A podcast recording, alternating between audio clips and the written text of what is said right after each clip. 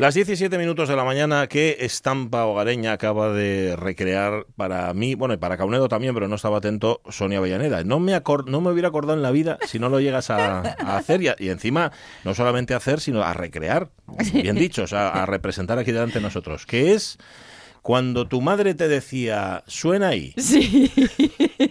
Porque te estábamos viendo así. Hablar con mocos y sorbiendo, y dice, suena ahí. Y entonces y poníate el pañuelo delante de las narices. Exacto. Y este hacías, más fuerte. y echa, ala, venga, sigue jugando. Eso es, eso es, sí señor. Esto era, bueno, bueno, es que me acaba de venir toda la infancia encima, ¿eh? Hombre. Con esa imagen. Pues yo te diré que si me dejaran esto, yo lo que haría Biden. Ajá, sí. es que todo surgió por escuchar a Joe Biden en su discurso que tiende al, al, a la nasalización. que bueno, esto es algo, a ver, si porque el hombre está utilizando todo el aire que tiene. Sí, posiblemente. Bueno, y también, a ver, porque los americanos tienden a eso, ¿no? el acento americano lo pillas enseguida por la nasalización. I have a dream. Eso, eso, eso. El, pato Donald no salió por casualidad. El pato Donald es un americano de pro, vamos, de, varios estados en concreto.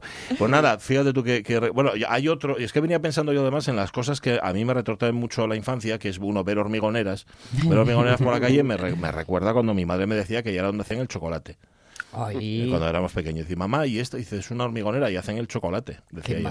De, la verdad es que sí. Bueno, que maja, yo crecí pensando engañado, eso. Todo la primera moza que tuve miróme con una cara, como que el chocolate. Hacen hormigón. Y es bobu.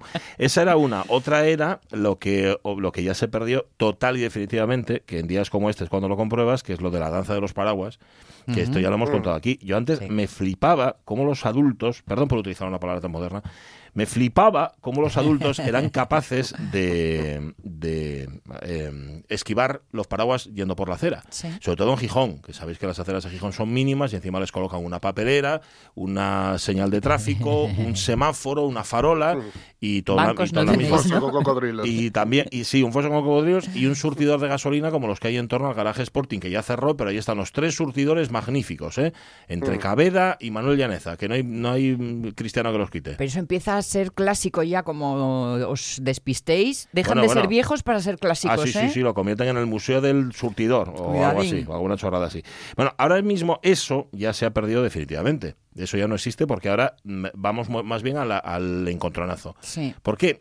A ver, porque no vamos centrados, porque por lo que sea, o mm. porque nos hemos vuelto tan individualistas que pensamos, el que venga enfrente que lo aparte si puede. Mm. Y generalmente el que viene enfrente soy yo. Y, como tengo esta, esta educación, mm, no voy a decir religiosa, no, hombre, a mí me educaron en la historia de, cuando veas a alguien que viene con el paraguas, tú apártalo un poco. Iba a decir antigua, vamos a decir de nuevo clásica. No, no, no, no, no, antigua, me gusta. No, no, me gusta, es antigua, es así, soy, soy un antiguo, las cosas como son.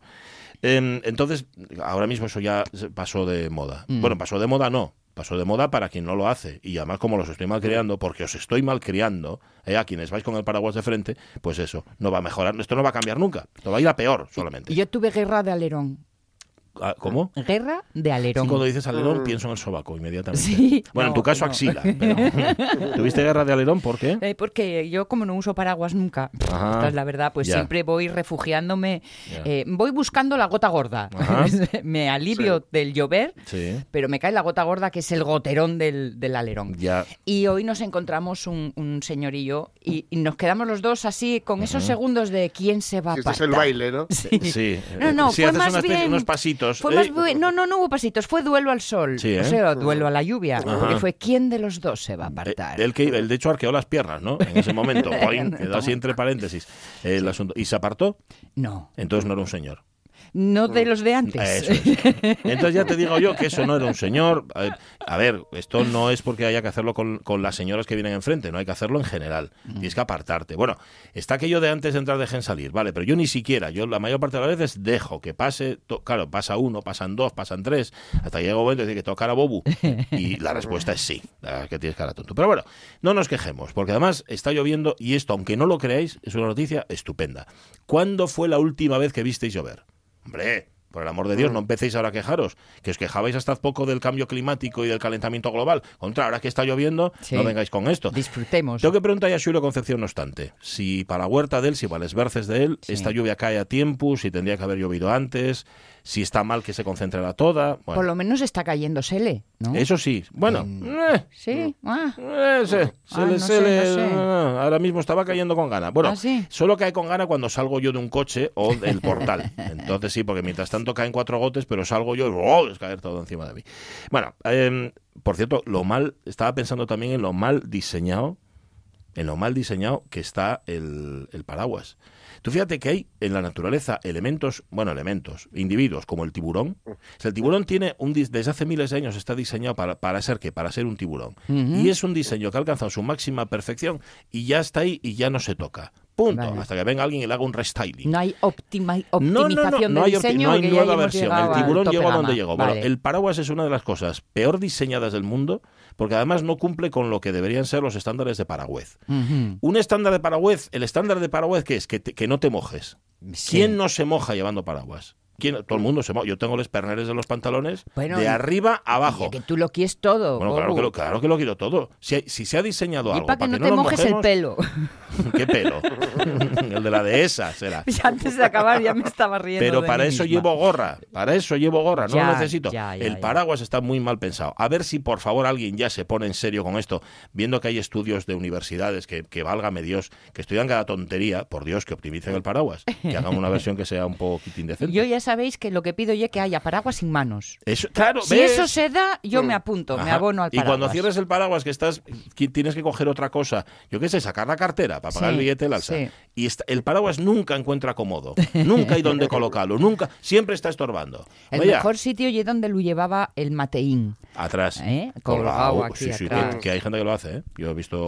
Sí, sí, sí, hay gente que hace em, Fernando Calleja no solamente vio llover, dice, sino gente correr también. Para eso creo que es un bolero. Bien, ¿de qué hablamos hoy? Ayer fue un día duro, hoy vamos a hablar de algo tierno. Digo fue un día duro en la radio mía porque nos fuimos a, Ucrania para conocer la realidad de lo que está ocurriendo allí.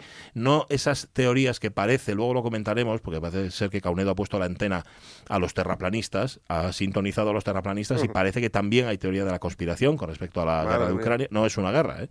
No, no, no. Parece que la de la luna fue Kubrick, lo de la guerra de Ucrania es Christopher Nolan, quien lo está organizando. Eso habría que preguntárselo a los familiares de los muertos, a ver qué, opinan al respecto. Pero bueno, ayer fue día duro y es día tierno. Vamos a hablar de pan. ¿Eh?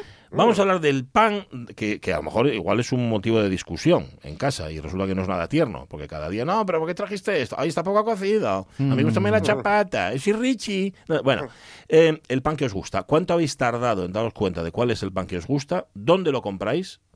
si lo compráis en el mismo sitio siempre o vais variando. En mi casa vamos variando, no siempre es el mismo, pero lo que pasa, sabemos en cada sitio ¿Cuál? el que nos gusta mm. comprar. Por ejemplo, pero eso son formas de...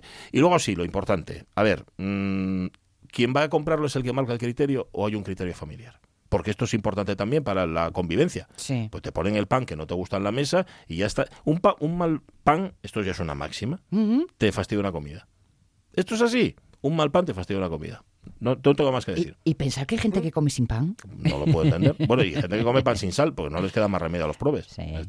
Bueno, ponedlo en Facebook. Si queréis llamar al 984 10 50 48, podéis hacerlo, no hay ningún problema. Eh, diez y cuarto. Bueno, bien, vamos bien de tiempo. Ahora va a poner la sintonía Caunedo, ya veréis. La radio es mía. Con Pachi Poncela. Vale, llegué apuradísimo hoy, ¿eh? Sí, sí. Sí, pero es que todo. preocupados. Es que cuando todo, cuando llueve, todo se ralentiza. Todo va más despacio. Nos ponemos más torpes todos en general, ¿no? Sí, sí, sí, los que vienen enfrente, los más. y luego si vas por autopista, que, que, en este caso, mira, no vine hoy, no vine en el transporte urbano, interurbano. Sí. Bueno, vine en transporte interurbano, pero me trajeron. Vine en coche y no vinimos por la Y, sino por la Nueva Vieja.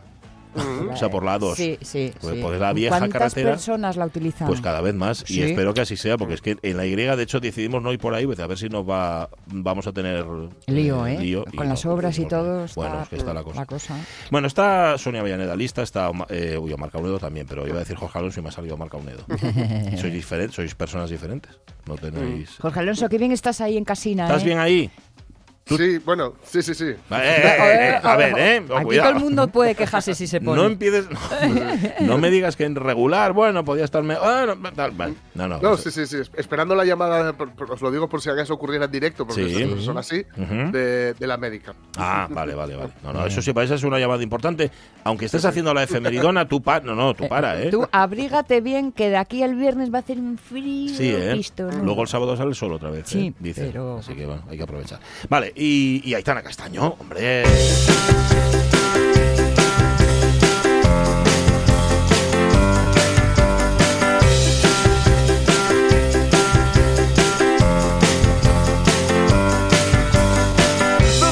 Mira por dónde mojé los pies, tengo los fríos, tuve que arrostrar el tuve que arrostrar el mal tiempo, obligóme Sonia Soname en el pañuelo, así que me voy a dar yo el gustazo para empezar este programa de cantar a dúo con Aitana Castaño. Esta tarde vi llover, vi gente correr y no estabas tú. Aitana Castaño, ¿qué tal? Muy buenos días.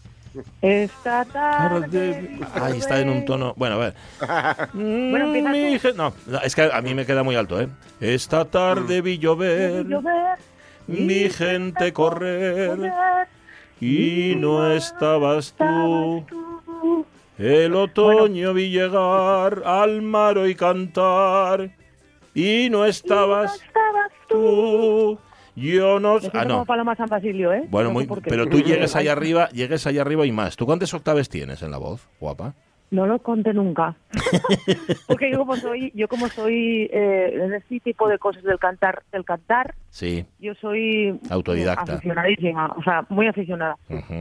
o sea, a mí, una de las cosas que me falta en esta vida por hacer, que yo no descarto hacer en un momento. Estudiar canto. Que llegue apuntarme a un coro. Ay, qué guapo. Mm. Para que a mí me enseñen a mí me enseñen un poco a cuidar esta voz, porque yo subo mucho, tengo grandes hits en mi vida de aficionada de la música, subo mucho y después no, no llego o quedo afónica. Ya. cosas de la vida. Pero sí, sí. Mira, Yo tengo, eh, mira, mira Bumburi, en efecto. Bumburi está fastidiado por ese tema. Sí, señor. Eso es verdad. Yo tengo pendiente coro y alguna cosa más que tengo pendiente para cuando yo tenga tiempo. Mm, vale. Oye, pues bueno, porque, te, porque no te pilla, porque no te pilla en la cuenca, ¿eh? Pero yo te veo muy del coro, del coro el alto la lleva. Sí, ibas, a, ibas a encajar muy bien ahí. Que coro antifascista, además. El coro alto, alto la lleva. Bueno, sí, sí. Eh, efectivamente. Y matriarcal. Mano, yo sabéis que soy de gastar aquí. Sí, sí. de gastar aquí. En la cuenca. bueno, si hay que ir hasta Gijón o, a Navia, yo qué sé, porque esto de la altura lleva. Monta una pues sucursal. Eh, no paren. Claro. Abrimos una sucursal. Sí, sí. Bueno, yo tengo muchas cosas pendientes. Por ejemplo, eso, lo del coro es una cosa que, en serio, ¿eh? que me gusta. y entonces esto ya me permitirá a mí ponerme a la misma, el mismo tono que Pachi Poncela. Sí. No, no, al revés, al revés. Si es que yo tengo más bien una voz que me va abalitonada y cada vez más. Abaritonada. Abaritonada, sí, sí, abaritonada, dije. Y, claro, llegar ahí arriba yo no llego. Entonces, claro, a mí si, si, el tono lo puedo dar yo, canto lo que quieras, pero si me lo tienen que dar, que por cierto... Si el tono lo das tú, y entonces yo quedo como... Claro, como Paloma San Basilio. yo, una cosa, y una cosa rara. Bueno, a ver, vamos a ver, una mm. cosa que tengo que decir yo. eh, vosotros estáis aquí hoy hablando muchísimo. Yo estaba ya pendiente y a mí no me llama esta gente hoy. ¿Cómo que no? Si te llamamos antes que otras veces incluso. Eh, igual es que, ¿sabes qué pasa? Que igual Caunedo estaba con, cositas, con botoncitos, ah.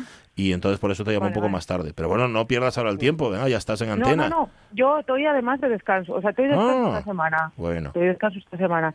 Y tengo que deciros que os juro por lo más sagrado, que decía mi abuela, que muy simpático esto de los, de los de jurar y pecado, pero después ya decir, juro por más sagrado.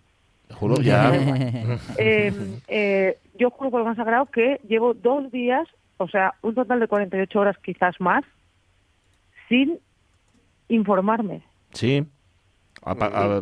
cortas, cerraste el grifo, ¿eh? Estás huyendo. Sé que de lo de Ucrania y tal, porque claro, tampoco se iba a arreglar en una tarde, mm, ilusa de mí. Pero, y bueno, y acabo de escuchar al señor Pedro Sánchez en la radio, en otra radio, que no la de, la, de al lado vuestro, una cara, la nuestro señor, y, y ya lo quité, porque dije, a ver, no por nada, ¿eh? Ya. Pero te voy a quitar, porque no, me interesas. Cansaste. Eh, entré en Facebook porque sé que vais a hablar de pan y yo ya sabéis que básicamente a lo que mi sección consiste en fulminaros lo que vais a hablar a las 8 de la mañana sobre el pan. Bueno, está muy en bien. Mi caso. Pero claro, en tu caso, cualquier tema que planteemos, tienes como 230 anécdotas, pues estupendo. Claro, claro. No, no. De hecho, la, tengo anécdota con pan. Sí, ¿eh? hace poco estuve yo en Galicia y, y yo esto fastidiado de decirlo porque ya sabéis que yo soy aparte de, de, de feminazi, bueno. o sea, pues lo soy, pues soy también eh, eh, ultranacionalista. Eh, ¿cómo, era, ¿Cómo era lo que dijeron a Rodrigo Cuevas? Ay, sí. buena Supremacista asturiano. Supremacista. Pues, supremacista, asturianista, que rimaba. Supremacista asturianista, yo soy. O sea, yo lo soy. De hecho, que no te diga yo que de aquí al 8 de marzo, por supuesto, voy a ir yo de manifestación. Claro. Eh, no me encuentre, no me haga yo una camiseta de supremacista, asturianista, feminista. Muy bien. Bueno, todo esto para que era para deciros el que, bueno, pues que eh, todo eso del supremacismo asturiano se me cae cuando tengo pan gallego delante. Ah, amigo.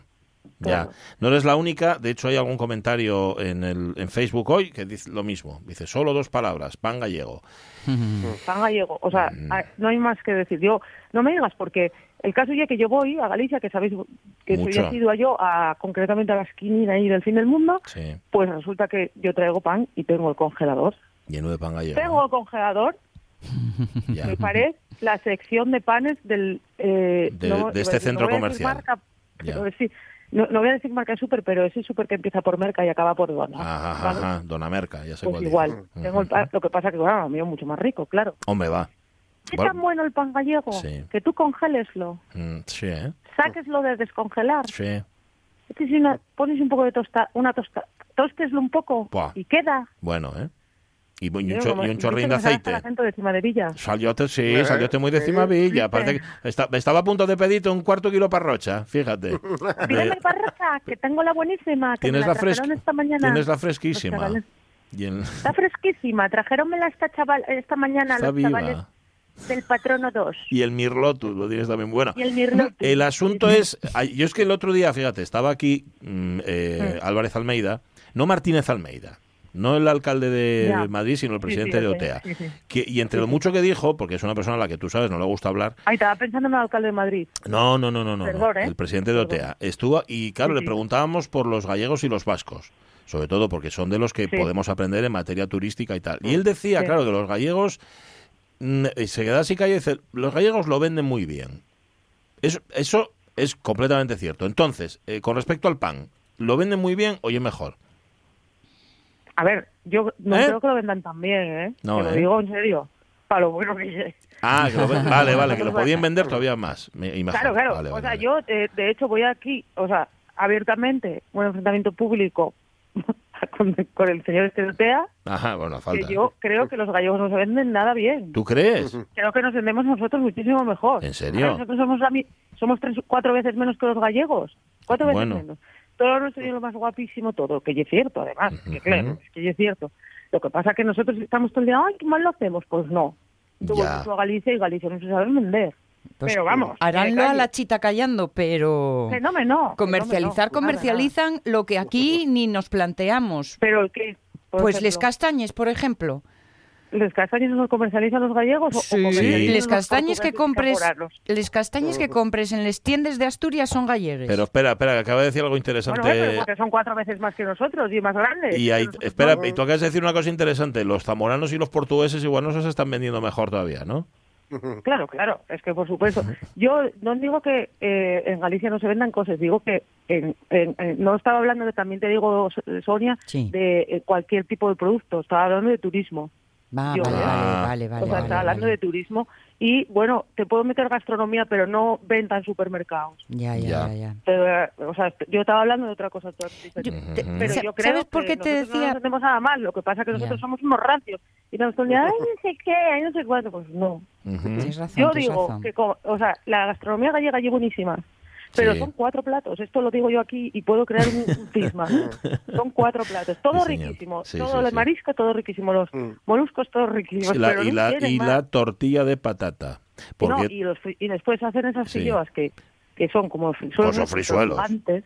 Bueno, ya. Pero no son como frisuelos nuestros, porque atención así, en vez de leche de chillos caldo. Ya que eso se lo hace también mucha gente por el occidente nuestro. Entonces quiero decirte, y pero no tienen tanto, o sea, tienen buenísimo, buenísimo, el baño buenísimo, y, el marisco es buenísimo, y el pescado es buenísimo, y las pescaderías de los de, de, Galicia, yo si vais, os recomiendo a cualquier pueblo que vayáis, que vayáis a la pescadería del mercado. impresionante. pues no tienen tantos potajes como tenemos nosotros, no tienen tantos quesos como tenemos nosotros. Eso, eso es verdad. somos unos rancios y también ya, peor. Pues no. Y tenemos miedo, que esto, que esto también lo comentamos, yo no sé si fue con Almeida o ya después de la entrevista con Almeida, que todavía nos quedaron ganas para seguir hablando, que mm, lo de que aquí hace todo a medias. Aquí tenemos un miedo a morir de éxito. Aquí, mm. pues fuimos lo que inventamos el turismo rural. Pero claro, luego no vaya a ser que resulta que nos venga demasiada gente, entonces vamos a dejarlo un poco como, como en stand-by. Y entonces van los otros, mm. bueno, nosotros digo el resto de España, y empiezan a explotar lo que nosotros inventamos. Bueno, inventamos, a ver, las cosas como son. Lo que nosotros pusimos en marcha.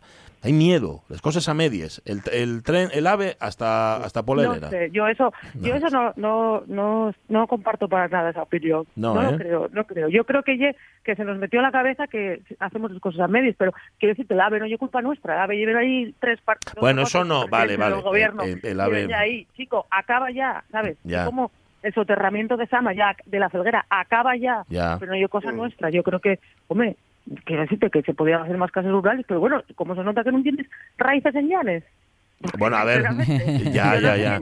más casas rurales. Eso lleva, pero no te estoy diciendo a efectos del pueblo llano.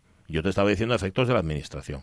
Ah, Las administraciones son bastante conservadoras, para mi gusto, ¿eh? pero bueno, eso son cosas mías. También te digo que no me parece que la administración de Castilla y León de repente sea mm, de, Unidas Podemos todas. Ya, pero yo no sé. Oye, haz el favor, que yo no sé lo que hacen en Castilla y León, ¿eh? pero vamos, yo, yo sí sé lo que hacemos aquí y, esto a medias el resto, el, resto la, la, historia y que nosotros podemos criticar a nuestro, pero no podemos decir, es que es peor que en otros lados, porque no tenemos ni idea de cómo se nos Eso también es verdad. Entonces, también pues o sea, no, no, no nos comparemos. O sea, yo compararnos Quiero decir, a ver, yo lo que decía Sonia de los Castañes, mm. yo como la manzana, la manzana que se utiliza para hacer la sidra asturiana, en su mayor parte gallega, pero es que señores, nosotros no tenemos manzanos para tanta sidra, mm. ya. no hay, no, hay no hay extensión, ya no para, tanto árbol. Pero fíjate, en eso de venderse mejor estaba pensando ¿Y la moda? ¿Qué me dices de la moda? Eso ya es verdad. ¿Eh? La moda gallega. Voy a decirte una cosa, y que eh, la moda, eh, dime un Adolfo Domínguez de Asturias. Ya. ya. dime una Mancio eh, Ortega de Asturias. es que, a ver, Sonia, no me... No sé. Bueno, bueno, bueno. Dime, un, dime una, que salga, una empresa minera de Galicia. Para que salga uno, para que salga uno así destacado, tiene que haber masa crítica. Ya. O sea que, claro, para que salga alguien tiene que haber... Estoy a ver por qué Rincón consigo... No lo vas a, no lo vas a conseguir. No, ya lo sé, ya lo sé, que gana Aita seguro. Yo creo que si fuera tan fácil que hubiera que saliera una persona destacada, como tú dices, pues habría muchos más Adolfo Domínguez y Amancio Ortegas, pero a lo mejor tampoco había hueco en el mundo para tanto rico, ¿sabes? Señor, sí, señor, sí. como Amancio Ortega. Yo creo que, no sé, no, no, yo creo que entiendo lo que queréis decir, pero no me, da, no me da la sensación de que también somos como eh, como los, típicos eh, paisanos que están todo el día anunciando por bueno, Eso, eso digo, te lo, eso eh, ahí coincido, ahí coincido contigo, ahí coincido contigo. Eso. Y porque es mucho más fácil además también vivir en la autocrítica constante y en la queja constante que tirar para adelante, ¿no? Que, moverse para adelante. Bueno, el ejemplo que ponemos siempre de Les Valles del puerto deportivo, de, de Les Barandillos del puerto deportivo, pues igual, si les pones, mal, si, si les quites, mal, va a caer gente siempre. Estoy muy, Esto es muy fácil. Eso es como cuando eh, tal la típica, el típico del pueblo que se queja de fiestas. Mm. sí. organízales tú. Claro. O sea, tú organizas las fiestas, no mueves algo en este mundo por organizar algo en tu pueblo, no, pues te calles la boca. Claro. Y luego cuando falten las fiestas, dice, jo, ¿cómo se echen de menos? Eh? Acuérdame yo, de joven, cómo protestaba contra ellos, y, ¿cómo echo de menos ahora mismo? En fin. Los de antes sí que lo hacían bien. Bueno, los de la comisión de antes, sí que eran buenos. Claro. Entonces, bueno, yo como, y, y después eh, eh, la, masa crítica o el pueblo llano que mencionabais, y después los mandatarios. Yo, a mí me hace mucha gracia esto que, como estamos de tratar con ellos a menudo, los que trabajamos en medios de comunicación, me hace mucha gracia que pensemos, o sea, como que nos damos, nosotros que los tratamos sabemos que son gente normal, o sea, son seres humanos como los demás. Sí, sí, sí. a mí me da mucha gracia cuando mucha gente habla de los políticos como si fueran de otra raza y, entonces tuvieran que ser exquisitos. Pero hable muy raro, hable muy raro. igual que el pueblo ya no la crítica, entre los que hay absolutamente de todo. O sea, hay gente buena, gente mala, gente ladrona, gente muy mm, eh, honrada, gente graciosa y gente triste en, en, el pueblo llano y también los hay entre los políticos. que, lo único bueno que tenemos y es que nosotros podemos decidir si el que nos si el que nos manda va a ser un político que prevarica o un político que no prevarica. Ya. Yo voy más bien al tono. da igual que prevarique y lo votamos. No, claro, claro. A, a prechuga es consecuencias. ¿Sabes lo que te digo? Eso es, eso, está. Y dicho esto, voy a decir lo único que tenía yo pensado decir en, este, esto. Lo rico que está el pan gallego, ya lo dijiste, ya abriste ahí un melón, mejor dicho, un panchón, y ya nosotros entramos. Claro, claro, no, el pan gallego o sea, al fin del mundo, te lo digo. y les empanadas, esto es así. También. Yo no tengo ningún problema en decirlo, les empanadas. Y el pan gallego, pues hijo, mira. Lo demás, bueno, normalino, ¿eh? Igual nuestro, en los grelos mm, pueden desaparecer de la los grelos. No pasa nada. Sí, ¿eh? No pasa nada. ¿Qué tal les verdes ahí? Muy, muy curiosos. Bueno, sí, caso que yo creo que quería decir hoy era que eh, esta mañana, después de 48 horas sin atender a la actualidad. Eh, puse la radio y salió eh, el presidente de vuestro gobierno. bueno, de nuestro gobierno, o sea, el presidente del gobierno. El presidente del gobierno español, quieres decir. No, de España. España. De, Pedro Sánchez, vamos, del señor Pedro Sánchez. Bueno, tengo que decir una cosa allí, aquí yo, pero lo primero que quiero decir, advertir, es que si vais a hacer corte de audio con esto, que salga esta mm. frase que voy a decir. A ver, a ver, atención, atención Caunedo. que llegue, eh, yo, esto va a sonar muy a proselitismo, ¿vale? Pero cosa que no, no oye mía. Yo tengo una amiga que no me deja decir su nombre, eh, asturiana ella también de pro, y eh, muy, muy, muy, muy, muy, muy, muy eh, fanática de, o sea, fanática a nivel fanatismo puro de Unidas Podemos, a los que siempre votó. Supongo que antes de que existiera Unidas Podemos, pues votaría a, no sé, Izquierda Unida o igual a Bildu, porque esto es así, ¿vale? Yo no lo sé. El caso es que esta moza eh, que tiene en torno a los 50 años, me, me dijo que, que quiere que gane en selecciones Pedro Sánchez. ¿Quiere que gane? ¿Así? ¿Ah, sí, sí, sí, por mayoría absoluta a poder ser. Ajá. Y, entonces yo, claro, eh, asustéme porque dije yo, a ver, ¿qué pasó? ¿qué, pasó? ¿Qué pasó? en medio tiempo que yo... Y entonces tiene una explicación que yo, yo os lo dejo encima de la mesa. Que, que eh, ella dice que Pedro Sánchez tiene una flor en el culo. Que tiene una flor en el culo. Sí, y, que, y que cae de pie. Allá donde vaya, él cae de pie. Bueno, mm, sí. Eh, a ver, es cierto. Bueno. bueno, a ver, un tipo, un tipo de fenestrado, un tipo de fenestrado por su propio partido al que eligen de candidato y gana las elecciones, pues sí, puede que tenga una flor ahí. o sea, no, o, sea, consigue hacer gobierno y consigue estar ahí, entra en el gobierno, una pandemia, más o menos sobrevive a la pandemia. También, sí. Llega el volcán, y ahora una guerra. O sea, este señor, o sea, la mi amiga dice, yo no estoy preocupada por lo de Putin, mientras dejamos de presidente del gobierno. Ahora, que te toquen todas las ¿eh? desgracias del mundo, que sea tu buena suerte, no deja de ser irónico, ¿eh? Ya, ya, ya. Pero bueno, capearlas. ya, ya, ya. claro. Un señor que está en un, en, una, en un gobierno precario, como quien dice. o sea, pero bueno, eso me gracia lo de esta amiga mía. Entonces yo ahora, cada vez que escucho a Pedro Sánchez, pues acuérdome de la mi amiga, que dice que, que este hombre tiene una flor en el culo y que ella no está preocupada, pero para absolutamente nada por la guerra de Ucrania, porque dice como está ahí Pedro Sánchez, pues que no va a salir mal. No va a salir bien, bueno. igual nos ponen hasta las ¿Cómo me gustaría, cómo me gustaría tener esa fe ciega? Oye, claro, o sea, que, incluso incluso está viendo la ventaja de que puede que se ponga a funcionar la regasificadora del Musel. bueno, también, también. todo, todo, todo, todo bien, todo bien.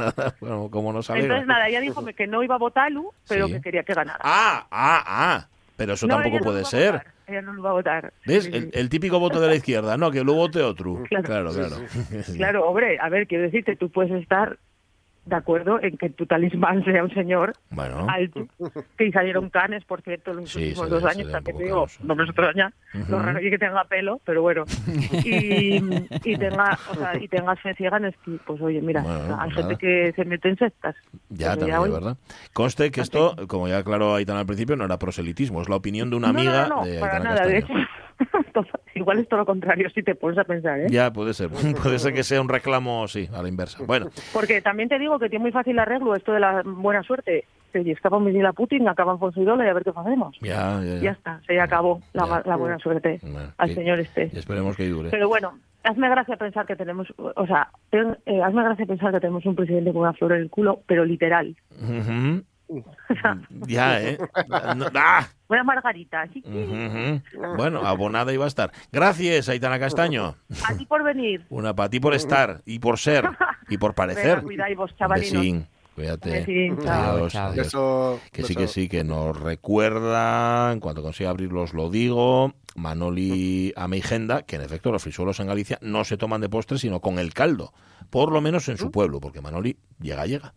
Lo toman con el caldo. Por eso le, los hacen en lugar de con leche, con caldo, me imagino yo. Ah. Y María Sumuñiz, no hay ningún problema con los que no coméis pan, que en tu caso además es por razones de salud, no, no, problema ninguno. Eh, pero bueno, nos está un poco de lástima. Con lo guapo que llevo mojar. Ay, no, en un huevín frito no, María, es un huevos fritos. No, no, no, no, no, no, no, ni hablar. Y dice Rego que, hablando de si el agua que está cayendo ahora mismo lleva buena para les verces, dice que sí, que les verces están espigaes. Y pone, me pone un vídeo aquí que empieza con Cuca Gamarra, no sé cómo sigue, pero parece que sí, que les verces, dice Rego, están espigaes. Oye, que se va a París Rodrigo Cuevas. Sí, sí, sí, le están haciendo ahí entrevistas a, Dolor, ¿no? la de hoy en Le Monde, nada menos. Sí, señor, actúa, actúa hoy en el Café, Café de la Danse en París, Francia. Le pega todo, le pega todo. Sí, señor, sí, señor. En algún sitio puede triunfar el cabaret, en París es el mejor sitio. Agitador folclórico, así le definen, presenta manual de cortejo. Allí no, allí no es supremacista, es, agitador. La verdad es que tiene tantas definiciones ya, el pobre va acumulando, ¿eh? que él mismo tendrá que. Al final va a ser una definición en sí mismo, ¿no? Hacer un Rodrigo Cuevas. Sí, sí. dice, lleva bigote, eh, eh, pendientes, collares, cultiva en escena la ondulación graciosa, las posturas de diva. Así empieza el artículo de Le Monde esta mañana va, hablando de Rodrigo Cuevas. Va, un fenómeno. Fenómeno, estoy así. Las 10 y 38 minutos de la mañana. Dentro de un rato vamos a hablar de informática. Nadie se asuste. Vamos a hablar de informática, de la Olimpiada Informática que un año más se pone en marcha. Yo tengo muchas preguntas y mucha curiosidad porque se va a hablar de una cosa que se llama Arduino y que a mí me suena al Señor de los Anillos. No tengo ni idea de qué es el Arduino, pero va a salir a colación. Tuvimos que cruzar el Arduino. Cruzamos el Arduino y entonces nos enfrentamos a los, a los orquinos. Menos mal que la gente joven sí sabe de qué va esto, ¿no? Que son precisamente los que están llamados a, esta convocatoria. Por eso no me presento, pero bueno, si podemos explicarlo. Sí, no, genial, genial. Pues eso, em, vamos a separar Caunedo y enseguida revista de presa. La radio es mía. Qué efeméride tan tan Qué efeméride tan tan, sí, sí. Imagínate a todos ahí en el puerto de Luarca mirando para la nave. Mira, mira, no, ahí moderna. Ahí, va el primer buque. Oh, mira qué humo echa, calla, calla. Te echamos un culín. Pachi Poncela.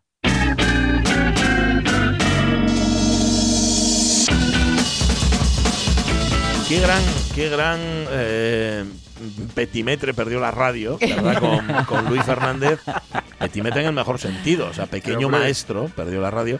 Y, también qué, qué, em, gran conejillo de indias perdió Sigmund Freud, ¿verdad? Porque estudiar la mente de, Luis Fernández, qué asociaciones ¿Cómo se llega de un punto a otro, eh? Qué barbaridad, qué barbaridad. bueno, 2 de marzo, revista de prensa titulares que ha seleccionado Jorge Alonso y que empiezan con una tragedia personal. Vamos allá.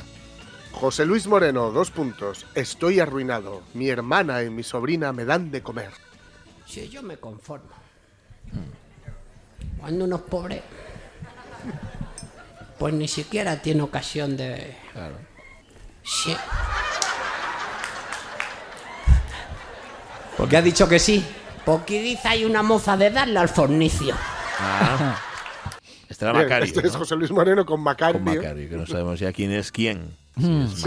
Macario, que a mí me hace mucha gracia y me produce cierta ternura, porque yo tengo un amigo que cuando bebe una cupichuela más de la cuenta, eh, habla como Macario sin darse cuenta. Sí, sin darse cuenta. O sea, no es que lo esté imitando. ¿En qué contento estoy?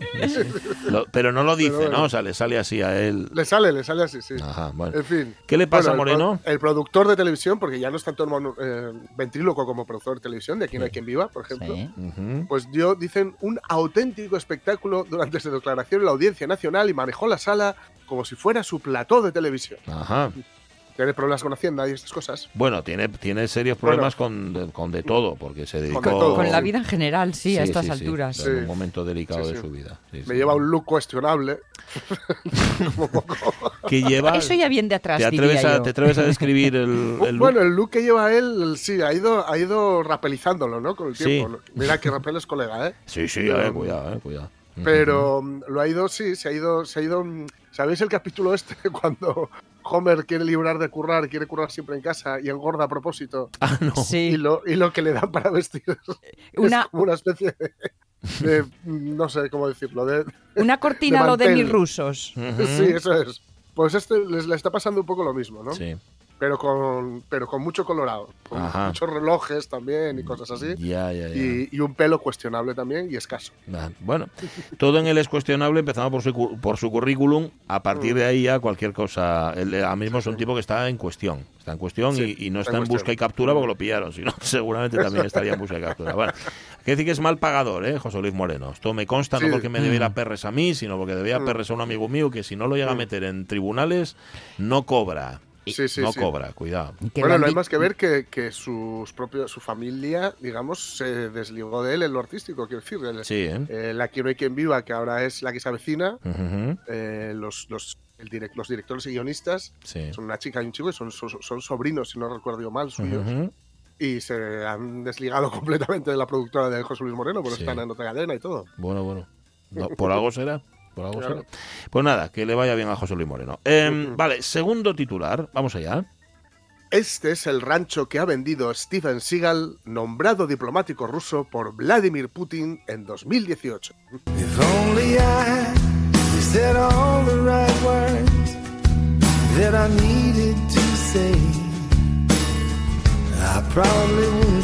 me he perdido, me perdí al principio del, titular como decían los espartanos, ¿no? No recordamos el principio, no entendimos lo del medio, no nos gusta el final. Sí. Steven Seagal ahora mismo es diplomático ruso, ¿vale? Lo nombró, lo nombró Vladimir Putin en 2018. Por cierto, esa canción que estáis escuchando suena por algo, ¿eh? Es que es Steven Seagal cantando. ¿eh? Anda, a ver, a ver, a ver qué tal canta.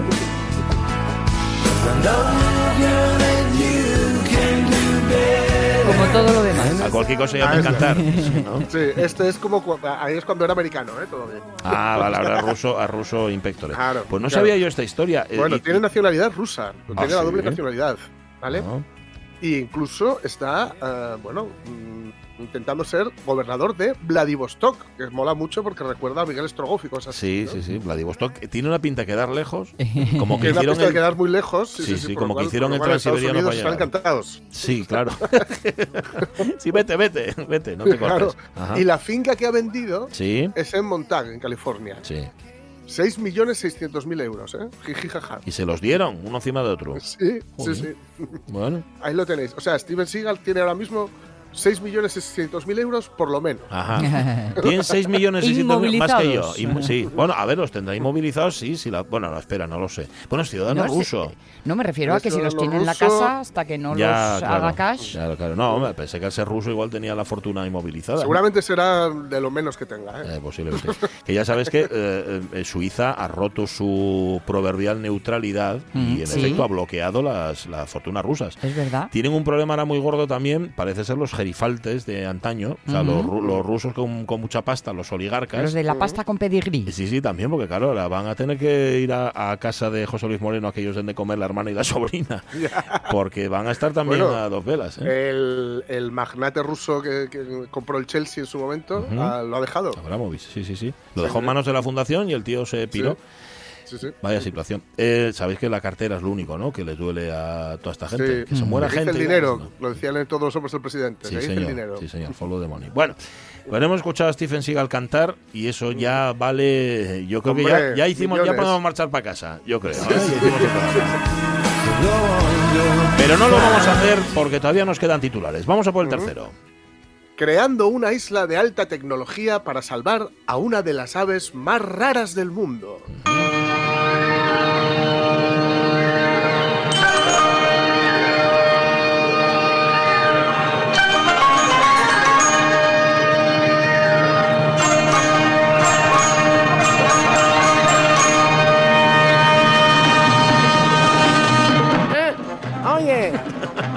Que bájame la música, bájame la música. Baja Caunedo, baja la música. Soy un cacapo, un cacapo soy, sí, ¿Un ¿qué? Un cacapo, ¿sí de lo que estoy hablando? ¿Un qué? Un cacapo. Un, loro nocturno. Strigops abrupticus. A vosotros. ¿Oíste? Un cacapo. ¿Y cómo la vuestra? ¿Cómo que no en mí? ¿Cómo que no es artificial? Primero, primero cargáis el hábitat y ahora una... Oye, oye, no subas la música, me cago. Sube la música, Corredor. Sube la música. Son declaraciones de, del, del cacaticus. Cacapo, se llama, cacapo. Un cacapo, un cacapo que por lo que me, por lo que sé Después de hablar estuvo ronco toda la tarde. Sí, ¿eh? claro. Es que se, forzó, se forzó. Bueno, esto es en Nueva Zelanda. Y se están ¿eh? combinando tecnologías de rastreo, genón, de rastreo. tecnologías de rastrero, acabas de decir. son, tecnologías como ya de, muy baja estofa, sí, ¿no? que es muy de humano, ¿no? Sí. y drones también para salvar al cacapo, que es un loro gigante no volador. Ah, ahí, está, ahí, tiene su problema, como los kiwis. Los kiwis de, de comer, sino los otros, los que ya... Ah, sí.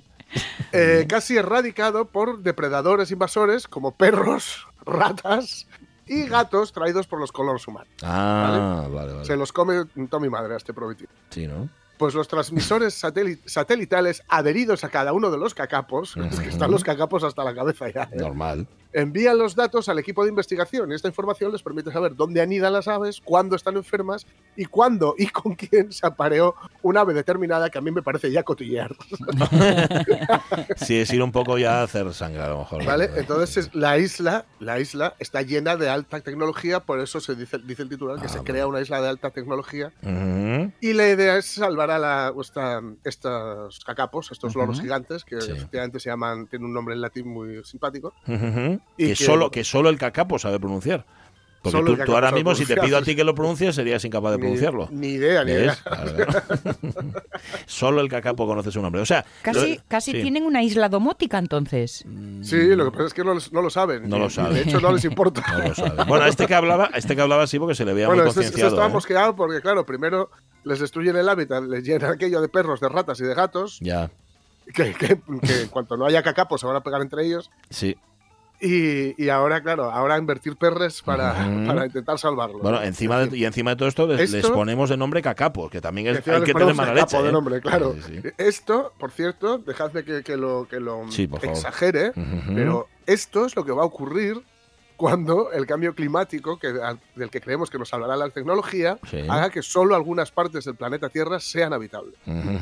Que van a ser por medio de tecnología carísima, con lo cual solo van a poder vivir en ellas quienes puedan permitirse una tecnología carísima. Sí, señor. Eh, y los cacapos. O sea, a quien pueda permitírselo y los cacapos, que no los pagan. Los cacapos heredarán la tierra. ya lo verás. El sermón de la montaña. Ya lo verás, ya lo verás. Cuando, bueno, no quiero ni, ni, pensarlo. Gracias, Jorge Alonso. 11 minutos para las 11. Luego volvemos a la revista de presa con más historias, con más cacapos, pero ahora toca informática.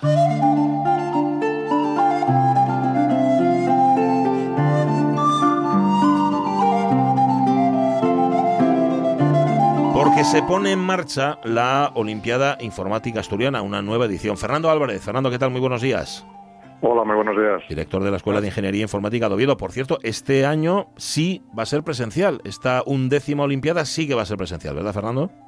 Sí, sí, todo dice que va a ser presencial, no va a haber ningún problema. Gracias a Dios, la, la ola, esta última ola fue para abajo rápidamente y, es lo previsto. Bueno, menos mal. Eh, no, obstante, el, a ver, a la informática se le supone cierta, cierta virtualidad también mejor verse, ¿no? Y mejor estar presentes, aunque bueno, se podía hacer de manera virtual también esta Olimpiada. Si alguien lo puede hacer, son los informáticos. nadie más.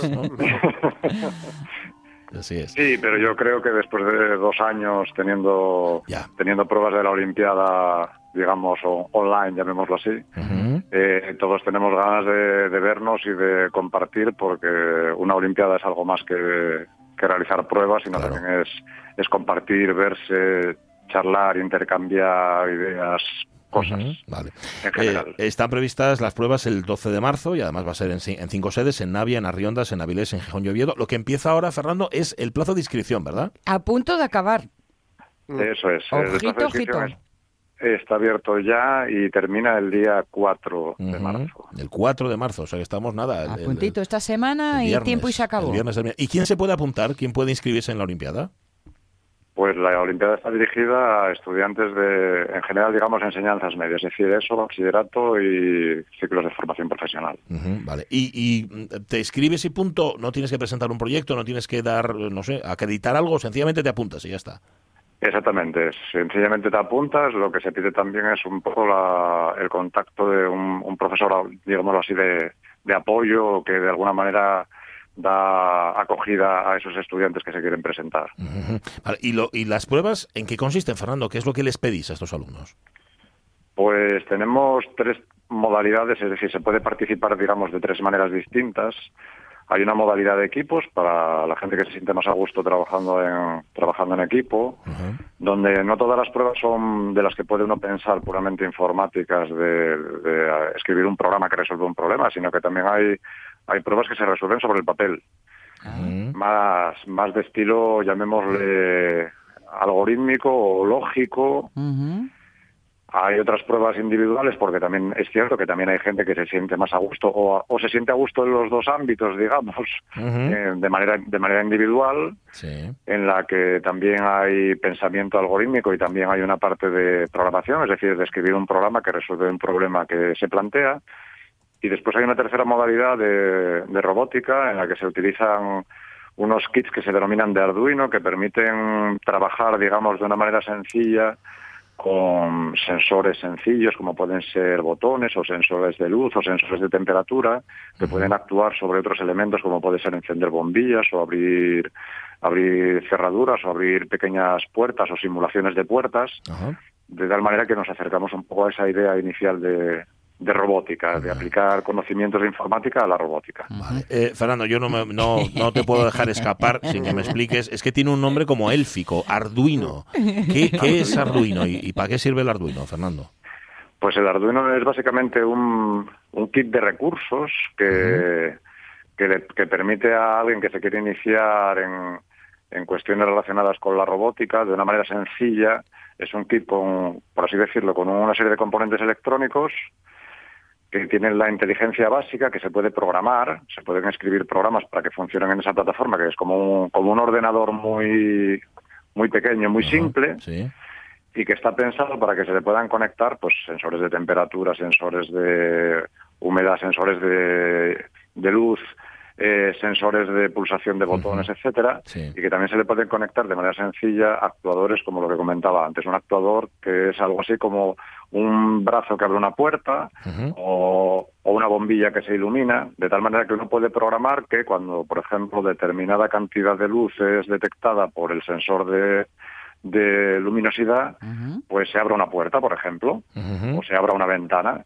Y todo esto se puede programar en un entorno relativamente sencillo para, para introducir a las, a las personas que quieren introducirse en este fascinante mundo de la robótica, donde la informática tiene un papel fundamental. Claro, A ver, alumnos y alumnas de eso, bachillerato y ciclos formativos, y van 11 ediciones, esta va a ser la edición número 11 de la Olimpiada. Fernando, eh, seguramente no llevaréis la cuenta, pero de todos los alumnos que han ido participando, ¿cuántos se han inclinado por una formación superior en informática? ¿Cuántos han eh, cursado carreras que tienen que ver con la informática?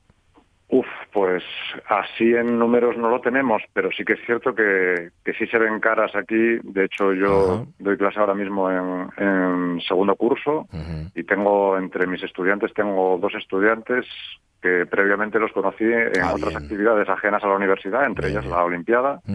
Por lo tanto, sí que es cierto que, que no te puedo decir un porcentaje, pero sí que es cierto que sirve un poco como, como paso previo para algunos para, bueno, para ver, vamos a ver un poco de qué va, de qué va esta cuestión, vamos a ver un poco si se acerca a mis, a mis intereses y bueno, suele ser con, con, personas que ya demuestran un interés previo en la materia. Que muy específico. Y, y, una pregunta que dentro de poco será tonta y eso espero, que sea prontamente tonta.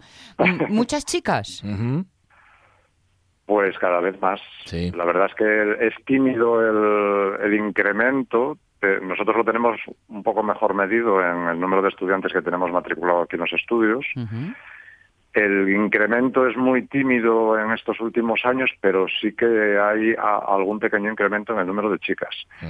Y lo que pasa que nunca son, nunca es suficiente el incremento. Nos gustaría que el incremento fuese más, más importante intentamos hacer todas las acciones que están en nuestras manos para animar a las chicas a apuntarse a estas actividades de la Olimpiada y otras actividades distintas que hacemos relacionadas con la informática. Y confiamos en que el camino que llevamos pues pues irá mejorando los números. Pues sí, que es justamente lo que se trata. Y se trata, en efecto, de promocionar este tipo de... Porque, porque ahora mismo, ¿cómo está? Es decir, ahora mismo, estudiantes de eso, bachillerato y ciclos formativos, los que se dedican a esto o, tienen especial vocación, ¿son los raritos de la clase? Y entiéndeme la expresión, Fernando, ¿o esto está cada vez más extendido? Es decir, cada vez hay más gente que entiende que la informática no es solamente utilizar el Word, sino programar, por ejemplo. Yo creo que la gente entiende que la cultura, llamémoslo así, informática va un poco más allá de simplemente manejarse bien con, herramientas como puede ser escribir con un tratamiento de textos como el Word o saber escribir un correo electrónico y va un poquito más allá y yo creo que lo que a lo mejor en un momento dado del pasado se consideraban los raritos ahora ahora es cada vez menos. Yo mm. creo que se da uno un paseo por una por cualquier escuela de ingeniería informática de España y las personas que se encuentran por los pasillos son personas como las que se encuentran en otros en otros sitios. Eh, evidentemente, buena parte de su de sus conversaciones pueden girar un poco en torno a las asignaturas que tienen que cursar, etcétera, y manejan un lenguaje propio, pero no creo que sea muy distinto de lo que ocurre en, no sé, en una facultad de filosofía o en o una facultad de medicina. Te decía lo de raritos también en el sentido de que estudian algo que no es lo habitual. Quiero decir, los que programan, los que hacen los ciclos formativos y los que diseñan la educación en este país están concienciados que en efecto esto tiene que ir dentro de los planes de estudio y que es importante para el país.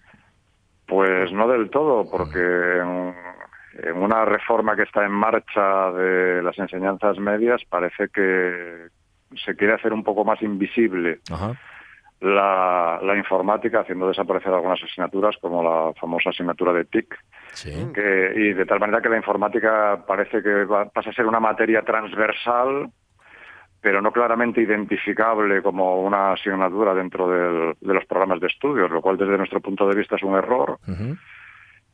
Y así de alguna manera se lo estamos haciendo saber a través de todos los caminos que podemos a, al, al gobierno de España. Creemos que la informática tiene, un, tiene que tener una consideración con, por la importancia que tiene para, la, para el presente y para el futuro, tiene que tener una consideración dentro de los planes de estudio de las enseñanzas medias, no solo por producir, entre comillas, más futuros ingenieros en informática, sino porque creemos que en todas las disciplinas en general se necesita tener un, conocimiento básico, tener unas competencias digitales básicas relevantes para ser mejores profesionales en el futuro. Mm. El día 4, el viernes, finaliza la inscripción de alumnos de ESO, bachillerato y ciclos formativos para la undécima Olimpiada de Ingeniería Informática de Asturias. Las pruebas serán el día 12 y el día 19 se sabrá quiénes ganan y se entregarán los premios. Fernando Álvarez, director de la Escuela de Ingeniería Informática de Oviedo, muchísimas gracias por haber estado con nosotros y esperamos que sea un éxito. Ha sido un placer. Eso esperamos nosotros también. señor. Eh, organizan, recordemos, los colegios profesionales de Ingeniería Informática de Asturias, CITIPA y COIPA, la Escuela de Ingeniería Informática de Oviedo y la Escuela Politécnica de Ingeniería de Gijón, que no quería yo que se me olvidara los que lo organizan. Y esta vez cara a cara, y esta vez se van a encontrar, y además en cinco sedes distintas de toda Asturias. No podemos contar más, ya está, está, ya está todo Todos los detalles puestos sobre la mesa. Tenéis que apuntar. Ahora, exacto, hay que participar. sí, señor. Eh, las 11 de la mañana, son casi las 11 de la mañana, sí. ¿Qué pasa a las 11 de la mañana? Que lleguen las noticias, no hay otra.